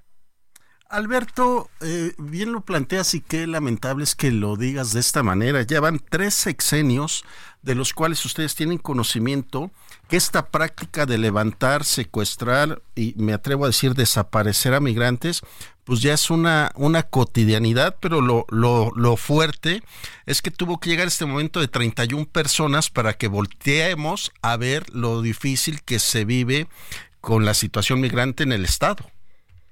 Efectivamente. Y para, para eh, complementar la información, pues muchas de las personas venezolanas tienen familia en Estados Unidos. Eh, hay una comunidad muy grande de personas asiladas en ese país y por consecuencia tienen la posibilidad de tener mayores recursos económicos que, por ejemplo, una persona de Honduras o de Guatemala y esto se está aprovechando o de esto se aprovechan las bandas delictivas de saber que todas estas personas tienen quien pueda de alguna forma responder económicamente por ellos y por ellas y esto lo, lo les, les empuja a cometer ese tipo de delitos. Mientras sigan pasando personas como personas de Cuba, personas venezolanas, inclusive personas de África, son personas que tienen la posibilidad, entre comillas, porque eso, esto está muy, muy, hay que ponerlo muy, muy entre comillas, tienen mayores posibilidades económicas de poder pagar un rescate. Entonces, también lo hemos dicho mucho al Estado mexicano. El ingreso de estas nacionalidades tiene que desarrollarse bajo un programa de protección, porque en un país convulsionado como el nuestro, lleno de grupos delictivos que cometen cualquier tipo de delito atroz con tal de obtener recursos económicos, esta gente deja de ser considerada como tal y se ven como mercancías eh, con las cuales van a obtener recursos económicos. Entonces, mientras estas nacionalidades sigan, pues esto va a seguir aumentando. Sí, con hondureños, que es de los países más empobrecidos, se cometían secuestros en el sexenio del presidente eh, Felipe Calderón, ahora con esas poblaciones que tienen ya una historia económica más estable en Estados Unidos, estamos viendo ese tipo de situaciones y la reactivación de los secuestros masivos. Y quiero compartirte que a mediados del sexenio pasado, los, los secuestros se mantuvieron, pero eran más discretos, en grupos más pequeños. Este tipo de secuestros masivos pues los empezamos a ver el año pasado justamente en la carretera Matehuala, no sé si recordarán cuando iban también migrantes este a la frontera México-Estados Unidos y ahora en este diciembre de 2000 de 2023 se repite nuevamente la historia de estos secuestros masivos de, que son los que conocemos. Desgraciadamente hay muchos que, que no se vuelven mediáticos, pero que el sufrimiento está presente. Ahora, Alberto, nosotros ahorita tenemos una discusión en nuestro país con esta famosa cifra de desaparecidos, que si es mayor, que si es menor. Las madres de búsqueda han denunciado que la cifra está errónea. ¿Cómo llevar un control cuando tú no lo acabas de decir? Hay pequeñas familias o pequeños grupos que intentan pasar y de, de tres sexenios atrás han sido levantados por esta práctica. ¿Tendremos idea de algún número, Alberto? Desgraciadamente es una cifra negra. En diálogos con la ahora, eh, bueno, ya, ya ahora, ahora eh, ex eh, comisionada de, de, búsqueda, tuvimos varias pláticas, varias pláticas para que las personas migrantes pudieran ser incluidas en una lista nacional de personas desaparecidas. Tuvimos, si no mal lo recuerdo, más de tres reuniones para ver de qué forma podíamos hacer una un, intercambio de datos de lo que tenemos las casas para migrantes, lo que tiene la comisión de búsqueda, lo que tienen los comités de desaparecidos en Centroamérica, para ver cómo podíamos unificar criterios y, meter esta lista en el registro nacional. Sin embargo, hasta la, hasta hasta su salida, esto no llegó a, a un, a un a una conclusión adecuada donde pudiéramos identificar personas, compartir información, sigue siendo una cifra negra y mientras no existe una política pública que identifique a los desaparecidos desde el país de origen, con esto me refiero a las familias, el contacto directo con las familias, el que se pueda conocer cuánta gente ingresó a México, pues va a ser una cifra que como hasta ahora es negra y que desconocemos exactamente de qué número nos referimos. Por ponerte un ejemplo, es muy común que nos escriban a nuestras redes sociales familias en Centroamérica que nos piden información sobre si su pariente estuvo en nuestra casa para migrantes. Y desgraciadamente la gente no sabe en qué lugar desapareció, en qué municipio, no sabe nada. Lo único que saben es que se fue a México, iba para Estados Unidos y estaba en México y de ahí desconocen dónde quedó su familiar. Si se quedó en el Río Bravo, si logró pasar, si se quedó en Veracruz, en Tijuana, no sabe nada. Entonces creo que sí tiene que haber una concientización también desde este país y, desde las autoridades de, sus países de origen sobre los riesgos y sobre lo importante que es que se mantenga la comunicación y que sepan de por qué lugares están transitando para saber al menos dónde se puede empezar la búsqueda. Pero hasta ahorita, tristemente, sigue siendo una cifra negra. Híjole, como lo dices tú, tristemente, estas historias, estarlas escuchando de, de ahora sí que de tu voz, este, Alberto. Y una pregunta más, Alberto ¿tendrán ustedes idea de estos familiares que ya tuvieron oportunidad de rescatar a sus familiares? ¿Cuánto estén pidiéndoles por el rescate? Pues mira, desconocemos cuánto pidieron para el tema de Tamaulipas, pero sí puedo decirte de la cifra genérica, es decir, de lo que sabemos, de acuerdo a lo que las personas que, que han sido eh, puestas en libertad, nos han comentado, pues varía y depende la nacionalidad. Nacionalidades como la venezolana o la cubana, la liberación está de entre 5 mil hasta 6 mil dólares aproximadamente por persona. Y hay que recordar que en, este, en esta crisis de América Latina, en países como Venezuela, como Cuba, como, como Nicaragua, por ejemplo, pues no viajan personas solas, viajan familias enteras. Y entonces imagínense el incertidumbre y qué tipo de decisiones deben tomar cuando solamente tienen el recurso para rescatar a una persona y hay cuatro o cinco miembros de una misma familia. Entonces sí se meten en temas de, éticos muy complejos a las, a las, a las familias en donde tienen que decidir inclusive por la vida de uno de sus familiares. Es terrible, terrible lo que está pasando. Qué fuerte lo que nos dices Alberto Jicotenca, director de la Casa Migrante de Saltillo, en el sentido que hasta ponen tarifas por nacionalidades es, es este increíble escucharte decir esto, Alberto. Sí, es, es muy triste y es el grado pues de descomposición social y de la falta adecuada de una de, de una estrategia de combate a la delincuencia en este país y quienes más lo sufren son la gente más desprotegida y entre esos grupos, uno de esos grupos pues es la población migrante. Alberto, sin lugar a dudas vamos a estar al pendiente de estos 31 migrantes desaparecidos. Si tú no lo permites, te buscaremos este, en, cuanto sepamos algo, que se vea cualquier tipo de información que se presente.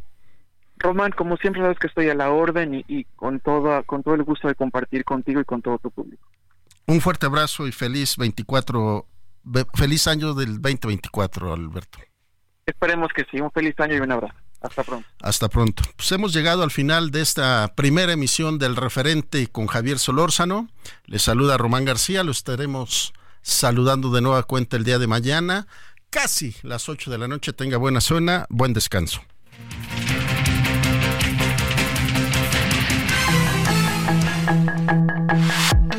Aquí Solórzano, el referente informativo.